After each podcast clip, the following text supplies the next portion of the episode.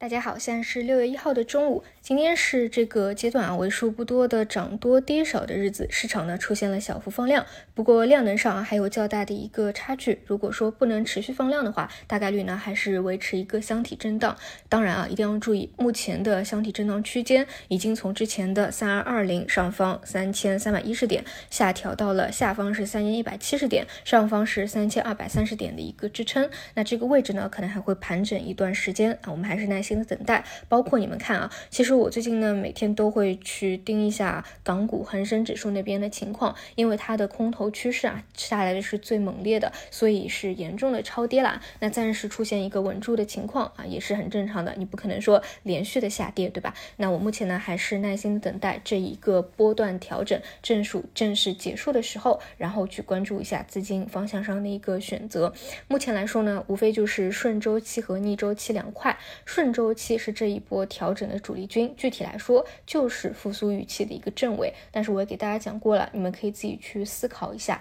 当已经正位一波以后，未来会不会再次预期复苏，或者说真正走向弱复苏？那我觉得在下半年是看得到的。所以呢，不需要去神话什么东西，也不用去看空什么东西。那第二块呢，就是逆周期，在预期复苏正位的情况之下，一定是逆周期的，会相对来说比较的抗跌或者活跃。一些，那其实啊，无论像 AI 啊、半导体啊、电力啊，它都是属于这一块儿啊，也是轮动的一个分支。那么昨天晚上呢，因为大势下跌的啊，毕竟已经是连续上涨涨多了嘛，那带动早盘的一个分歧出现了一个低开修复，而应用端是今天走的更为强势的，你可以理解为是板块里面的一个轮动。前几天是英伟达带动的算力端，那现在呢延伸到了一个应用端。说起来啊，昨天看新闻有一个消息，还觉得挺有意思的，就是说 ChatGPT 啊已已经让一个律师失业了，你以为是因为这个 ChatGPT 很优秀取代了律师吗？其实不是的，原因呢在于这位律师啊，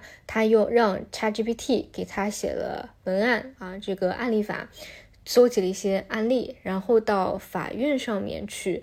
啊侃侃而谈。结果呢，被发现啊，不存在这样的案例，是被虚构出来的，这样呢就违反了职业调道德，可能要去吊销他的律师职业资格证。就你们在用 ChatGPT 或者其他的生成式平台的时候，应该也发现了。就是他给你的回答不一定是准确或者是真实的，他是有胡编乱造给你编出来一个内容的能力的。那如果说你拿这份答案去交叉你的工作或者交叉一个论文啊，那被发现了就要出洋相了。所以这让我们意识到什么呢？就是未来就像过去的电脑的诞生一样，会分为两类人，一类呢就是会用电脑的，会利用电脑让自己的生产效率变更高的；有一类呢是不会用的，而 AI 也是一样。分成两类，一类是你会用的，让它让你的生活更美好；第二类呢，就是不会用的啊，甚至呢叫这个偷懒啊，导致出洋相的。就需要我们去学习研究，但是一定要知道啊，这毕竟只是发展的一个早期，所以呢，未来一定是会有越来越多的应用，